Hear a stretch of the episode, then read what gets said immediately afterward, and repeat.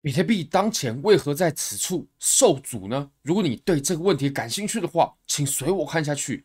Bybit 是我换过非常好的交易所，无论从挂单深度、顺滑体验、交易界面都无可挑剔。现在点击下方链接注册入金，最高可以享有三万零三十美金的交易赠金。我个人也一直都是在这间交易所做交易。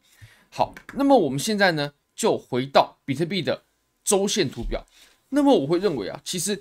我们用技术分析，在分析加密货币市场的时候，周线绝对已经是最大的级别了。OK，如果说我们在分析月线的话，这个用技术至少用技术分析的有效性就很差了。好，那么其实我们之前呢是有跟各位提到这个点它的重要性的，不过我们是没有。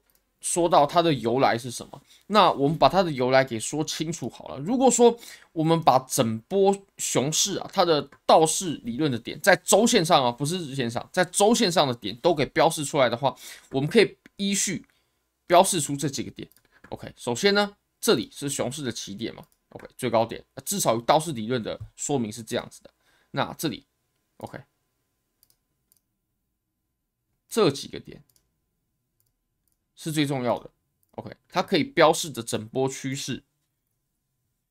那么，我们当用道氏理论在判断行情的时候，至少判断趋势的时候，这个点位就是空头要防守的点。这个位置只要空头趋势在，只要周线级别的空头趋势在，这个点绝对不能破。那只要破了的话，在周线上用道氏理论分析，它就不具备空头走势。那其实我们呃也有用。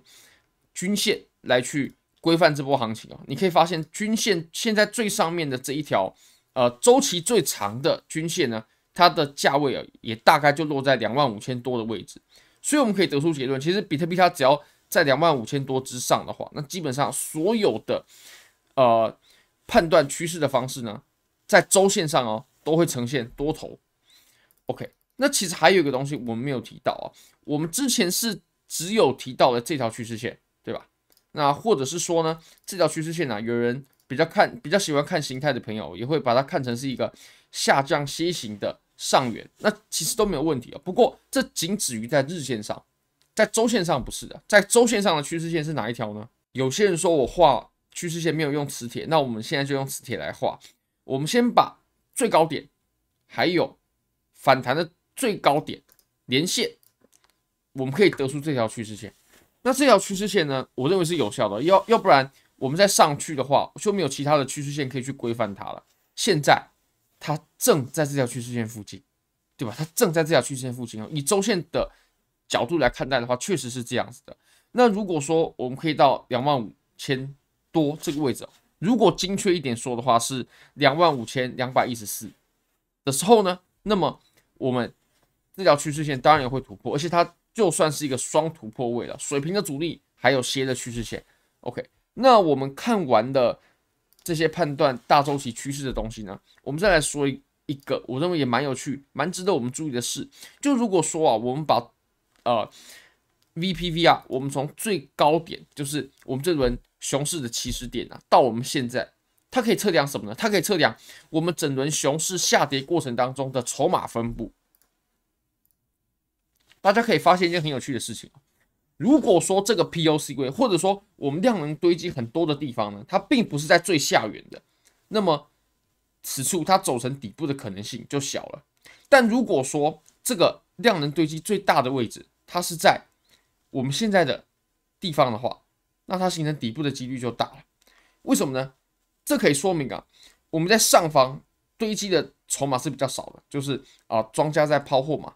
再把货抛给别人，那现在呢？我们在下方啊，庄家已经把很多人的货都给抖出来了，把这些人都给啊、投降了。他他们手上拿的现货呢，都被庄家给挣出来了，从散户手中换到庄家手中，它才会出现这么大的筹码交换。你可以发现有这么多的筹码堆积，所以此处呢，走成底部是有可能的。而且最重要的是什么呢？我们可以看一下 POC 的地方哦，也就是红色这条线，红色这条线它就是在我们最底部的这个箱体的。最底部这个箱体所出现的哦，好，那我们来看一下小周期吧。呃，毕竟在做交易的朋友呢，如果小小周期的话，其实也是非常关键的。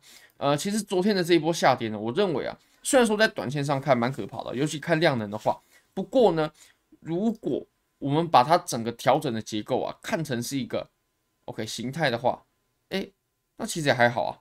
我会认为它还在这个形态内，它还在这个形态内，除非啊，就像我们昨天所说到的，它如果说把呃两万零两百三十美金的这个价位给跌破的话，那它才会破坏整个调整的结构，不然它都还在这个结构之内的。好，而且其实昨天发生了一件事哦，呃，误传，那发生了什么事？我们会在下一支影片说。那其实啊，我们会在这里。有一波小修正，我认为很正常，真的很正常。为什么呢？我们之前其实有提到，我们大概在这个位置，它其实有一个水平的互换位。你可以发现，我们在此处呢受阻，对吧？受阻，然后这里受阻，受阻，受阻，那这里是支撑，它很明显是一个互换位。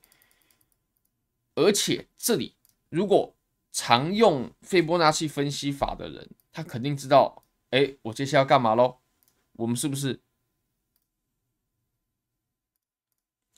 以空头视角看待盘面的人，他们会怎么看的呢？为什么他们会会在这里做空？如果我说我们看一下衍生品的啊、情况的话，你会发现我们拉拉涨了二十二趴，我们在这一周这根周线实体部分不算真，就二十二趴拉涨哦。现在的资金费率，包括持仓呃交易量比较大的 OKX 还有 Bybit 持仓量交易量比较大的这两家衍生品交易所，它现在是。基础费率是零点零一趴嘛，现在是将近零左右啊，所以可见在此处还是有人用大的杠杆再去做空，用比较有风险的方式再去做空的。为什么呢？他们是怎么看待盘面的呢？空头就是这么看的，他们会认为啊，我们现在现在的这一波上涨是针对我们前面这一波大下跌的调整，它刚好就是零点六幺八位，它刚好就是零点六幺八位，然后我们再继续下跌，这个是。空头的角度，他会认为我们这波上涨是反弹的。不过，如果说我们看量能，还有我们再结合一些其他的分析方式的话，我会认为在日线上是不能这样子看的。在日线上已经是多头走势了。那如果是多头走势的话，斐波那契就不能这么画。好，呃，我们其实有另外一部影片是说明斐波那契的用法，那那部影片讲得很详细。不过我相信能在能到现在都还在市场上的人呢，他。呃，肯定对我们用的这些方法是很熟悉哦。好，或者是说什么呢？这个回调啊，它是一个零点二三六回调。这我也有在我的推特上面说，你可以发现什么呢？OK，当然我这个是以多头的观点，多头的观点就是这里是起涨点嘛，起涨上涨二三六，对吧？这个二三六的回调位呢是非常强势的回调位，而且通常啊。在呃牛市的初期，或者说很初期，牛市很初期的这种阶段啊，它的回调都不可能大，真的，大家可以去复盘一下，因为供应消除了，我们才有可能脱离吸筹区嘛。那这个时候怎么可能供供应大呢？那如果说供应大的话，多头对于多头来说就真的比较麻烦哦。好，非常感谢各位，拜拜。